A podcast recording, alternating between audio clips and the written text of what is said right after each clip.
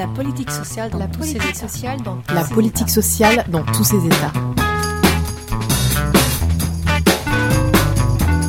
Sur le trottoir d'à côté. Sur le trottoir d'à Sur le côté. trottoir d'à côté. Sur le trottoir d'à côté.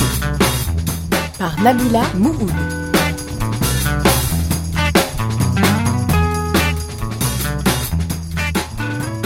Bonjour, bienvenue pour cette toute nouvelle émission consacrée aux politiques sociales.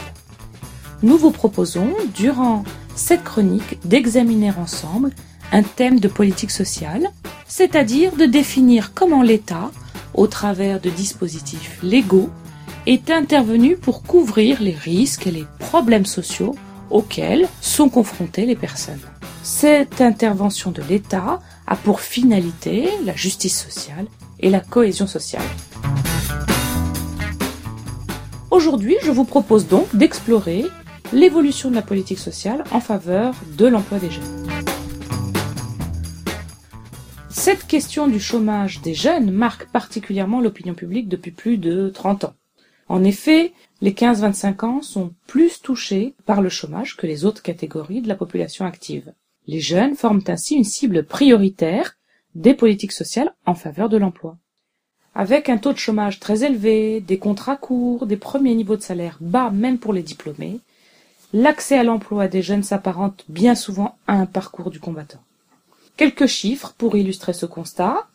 En juin 2013, selon l'OCDE, 25,7% des jeunes en France sont à la recherche d'un emploi. Cela représente 900 000 jeunes de 15 à 24 ans, soit 11% de la population active. Le chômage des jeunes augmente plus vite que celui des 25-54 ans. Parallèlement à cela, en 2013, on a constaté que près de 2 millions de jeunes de 15 à 29 ans ne sont ni à l'école ni en formation, soit 17% de cette classe d'âge. Le chômage frappe surtout les moins qualifiés. Enfin, dernière constatation, le taux d'échec scolaire en France est particulièrement élevé. Plus de 150 000 jeunes sortent chaque année du système scolaire sans diplôme. Ainsi, les politiques de l'emploi ont connu différentes périodes. Les Trente Glorieuses se sont caractérisées par une situation exceptionnelle de forte croissance et de plein emploi. À partir du milieu des années 70, la croissance est interrompue, l'objectif de plein emploi est largement remis en question avec l'apparition d'un chômage massif. Devant l'ampleur de ce phénomène, chaque gouvernement, depuis les années 70, a dû proposer des mesures spécifiques pour l'emploi des jeunes. C'est ce que nous allons examiner aujourd'hui au travers de trois voies explorées par les pouvoirs publics. En premier lieu, l'amélioration de la formation des jeunes et l'acquisition d'une expérience professionnelle en favorisant l'alternance. Voilà la première mesure prise en compte par les pouvoirs publics. Devant l'ampleur du phénomène qui ne désemplit pas, les gouvernements ont ainsi mis en place plusieurs dispositifs qui allient scolarité et entrée dans la vie active, qui combinent formation pédagogique, formation pratique dans le cadre de l'entreprise et activité professionnelle. Ainsi, de 1977 à 1981, les gouvernements barres adoptent trois pactes nationaux pour l'emploi des jeunes, de manière à réduire le coût relatif à la main-d'œuvre des moins de 25 ans et d'améliorer leur formation par le biais de stages pratiques en entreprise ou même d'incitation à l'embauche d'apprentis par des exonérations de charges sociales. Durant les années 80-90, quant à elles, on a vu se succéder plusieurs contrats. Le contrat de qualification en 91, le contrat d'adaptation en 94, le contrat d'orientation en 99. Tous ces contrats permettaient à des jeunes de 16 à 25 ans de s'insérer professionnellement, moyennant une formation complémentaire pour occuper un emploi et une aide de l'État qui prenait le plus souvent la forme d'une exonération des charges sociales. Aujourd'hui, ces contrats ont fusionné en un seul dispositif.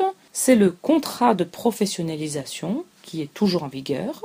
C'est un contrat de travail conclu entre un employeur et un salarié qui va alterner entre des périodes d'enseignement général, technologique ou professionnel et des périodes de travail en entreprise. L'objectif étant l'insertion, le retour à l'emploi. Autre contrat actuellement mis en place qui permet aux jeunes d'inscrire leur projet professionnel, c'est le contrat d'apprentissage.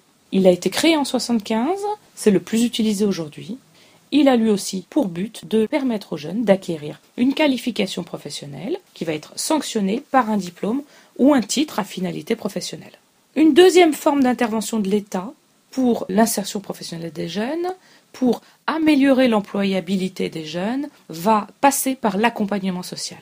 En effet, afin de lever les difficultés majeures des moins de 26 ans, telles que l'insuffisance de la formation et l'absence d'expérience professionnelle, un accompagnement global vers l'insertion sociale et professionnelle est mis en place pour favoriser leur employabilité par le biais des professionnels des missions locales et des permanences d'accueil d'information et d'orientation, les PAIO.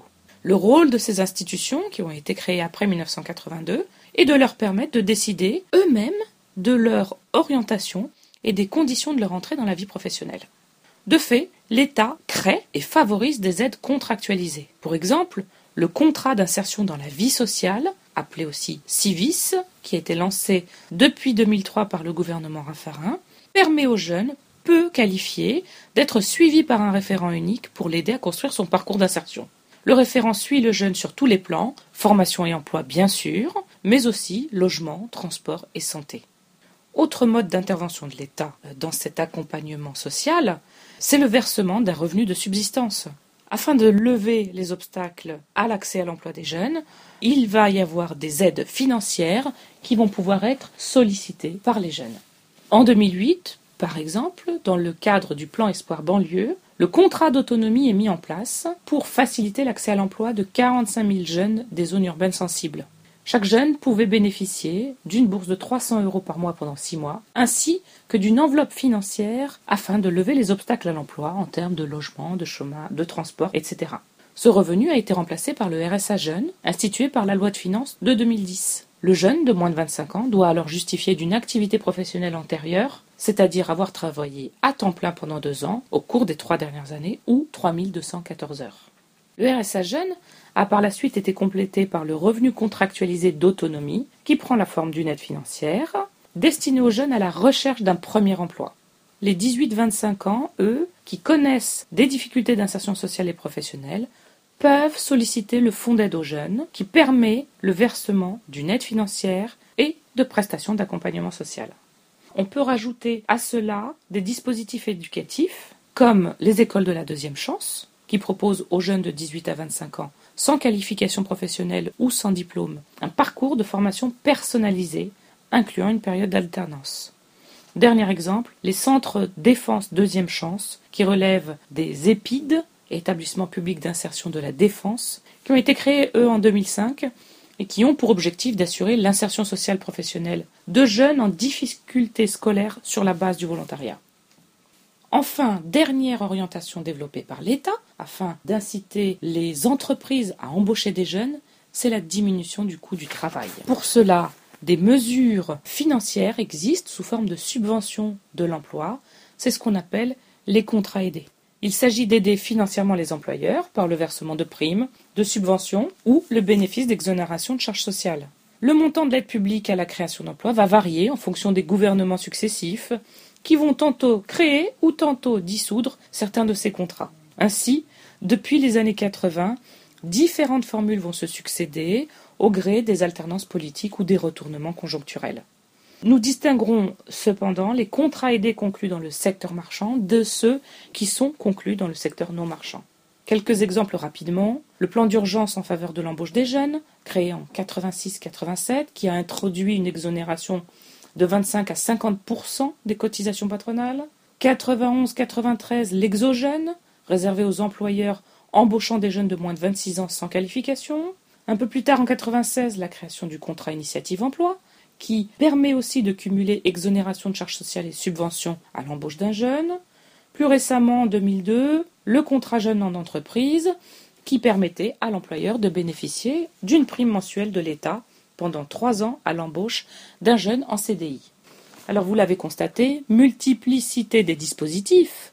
La loi du 1er décembre 2008 qui crée le RSA va procéder à une simplification et une harmonisation des contrats aidés avec la création du contrat unique d'insertion qui est mis en place depuis le 1er janvier 2010. Les emplois d'avenir, dernière création du gouvernement Hérault mis en place en 2012, qui marque une volonté d'inciter les employeurs, principalement du secteur non marchand et de l'économie sociale et solidaire, à recruter des jeunes de 16 à 25 ans peu qualifiés et rencontrant des difficultés d'accès à l'emploi.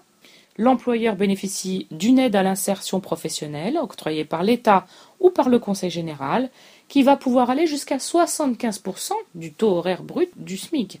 Le gouvernement espère ainsi créer 100 000 emplois en 2013 et 150 000 emplois en 2014. Pour finir, le contrat de génération, créé le 1er mars 2013, qui vise à encourager l'embauche de jeunes en contrat à durée indéterminée qui seront accompagnés par des seniors maintenus dans leur emploi jusqu'à leur départ à la retraite.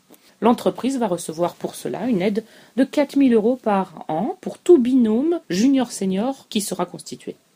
L'ambition là du gouvernement est d'embaucher 500 000 jeunes d'ici à la fin du quinquennat. Alors pour conclure, nous constatons que cette catégorie de la population a subi plus que d'autres les effets de la montée du chômage, et ceci malgré les dispositifs successifs mis en place qui n'ont pas eu l'impact escompté. Toutefois, des évaluations ont été réalisées et ont révélé des effets relativement positifs des dispositifs d'alternance que nous avons vus un peu plus haut, ainsi que des mesures d'accompagnement mises en œuvre auprès des jeunes tout au long de leur projet d'insertion dans la vie professionnelle. Il est vrai que ce manque de résultats satisfaisants des politiques sociales en faveur de l'emploi des jeunes peut s'expliquer par l'empilement des dispositifs, par la difficile coordination des acteurs sur le terrain et par la complexité du système public de l'emploi. On ne peut cependant considérer cette problématique propre à la France uniquement. La situation de nos voisins européens est tout aussi préoccupante. Le défi est peut-être à relever au sein de l'Union européenne.